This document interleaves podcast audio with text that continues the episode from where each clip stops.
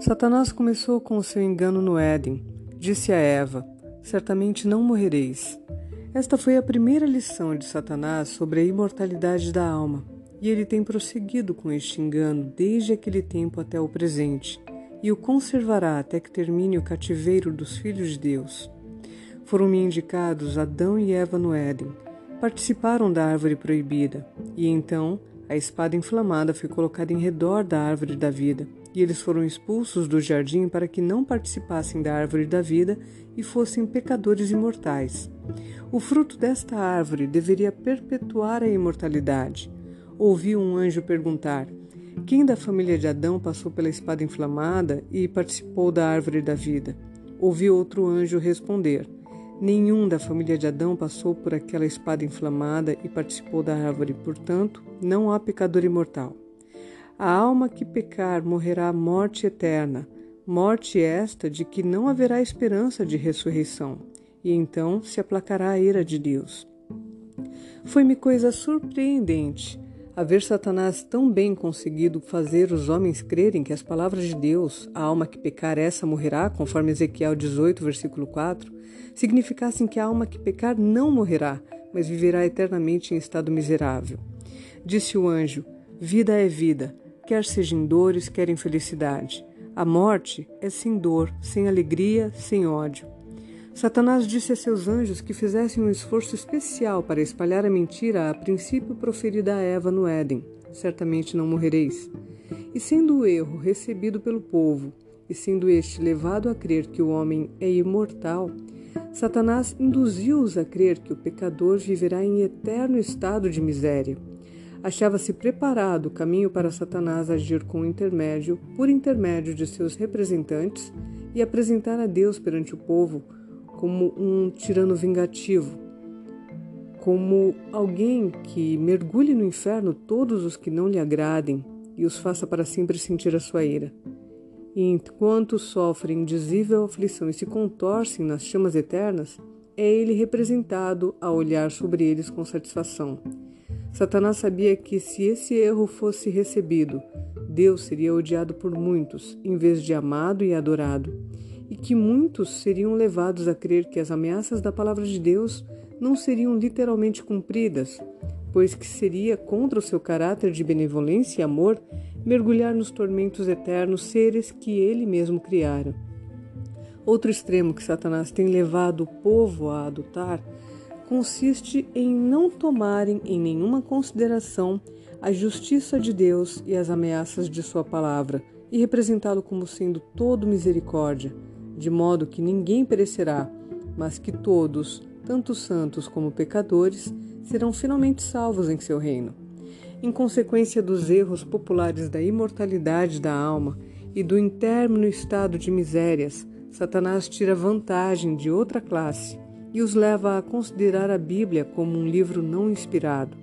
Acham que ela ensina muitas coisas boas, mas não podem depositar confiança na mesma e amá-la porque lhes foi ensinado que ela declara a doutrina do tormento eterno. Uma outra classe, Satanás ainda leva mais longe, mesmo a negar a existência de Deus. Não podem ver coerência no caráter de, do Deus da Bíblia, se ele infligirá horríveis torturas a uma parte da família humana por toda a eternidade. Portanto, negam a Bíblia e seu autor e consideram a morte como um sono eterno. Há ainda uma outra classe que é medrosa e tímida. A estes Satanás tenta para cometer pecado e depois de haverem pecado, mostra-lhes que o salário do pecado não é a morte, mas a vida em horríveis tormentos a serem suportados pelas eras sem fim da eternidade.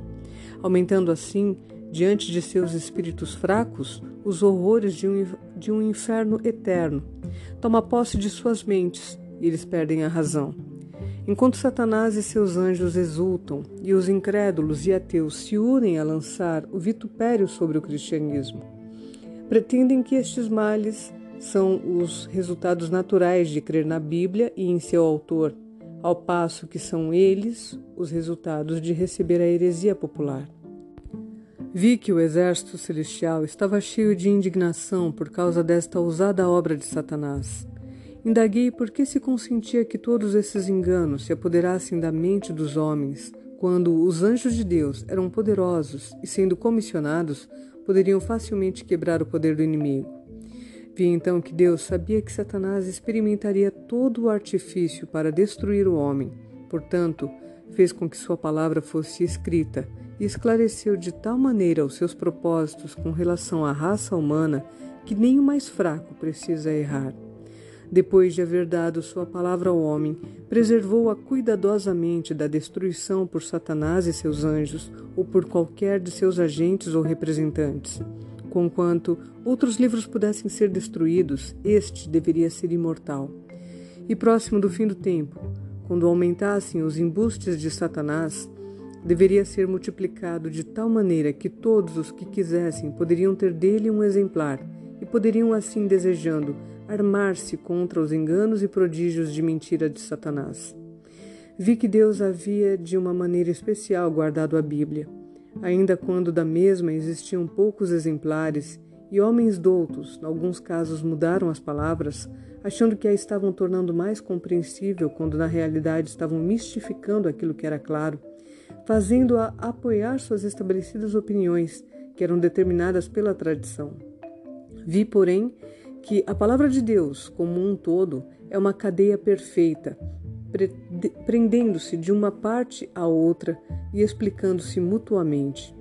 Os verdadeiros inquiridores da verdade não devem errar, pois não é não somente é a palavra de Deus clara e simples ao explanar o caminho da vida, mas o Espírito Santo é dado como guia na compreensão do caminho da vida ali revelado. Vi que os anjos de Deus nunca devem governar a vontade. Deus põe diante do homem a vida e a morte. Este pode fazer a sua escolha.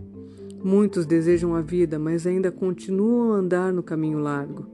Preferem rebelar-se contra o governo de Deus, apesar de sua grande misericórdia e compaixão ao dar seu filho para morrer por eles.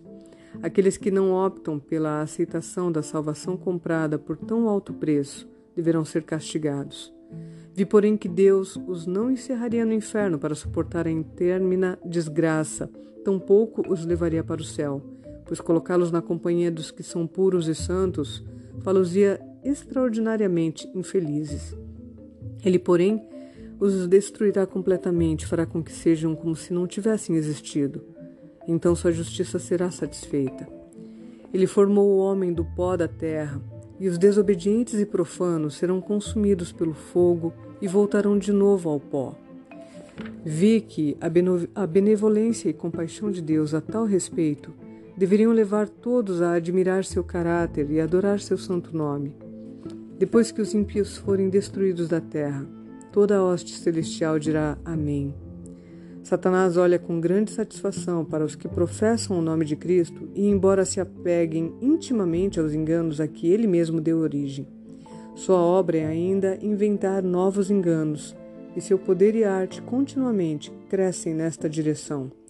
Ele levou seus representantes, os papas e os sacerdotes, a se exaltarem a si mesmos e a instigar o povo a perseguir duramente e destruir os que não estavam dispostos a aceitar os seus enganos. Ó, oh, os sofrimentos e agonias que os preciosos seguidores de Cristo foram levados a suportar. Anjos guardaram fiel registro de tudo Satanás e seus anjos maus exultantemente disseram aos anjos que ministravam a esses santos sofredores que eles deviam ser todos mortos, a fim de que não fossem deixados na terra um só cristão fiel. Vi que a igreja de Deus estava então pura. Não havia perigo de para ela entrarem homens de coração corrupto, pois os verdadeiros cristãos que ousaram declarar sua fé estavam em perigo do suplício no cavalete na fogueira e em toda a espécie de tortura que Satanás e seus anjos maus seriam capazes de inventar ou inspirar à mente dos homens.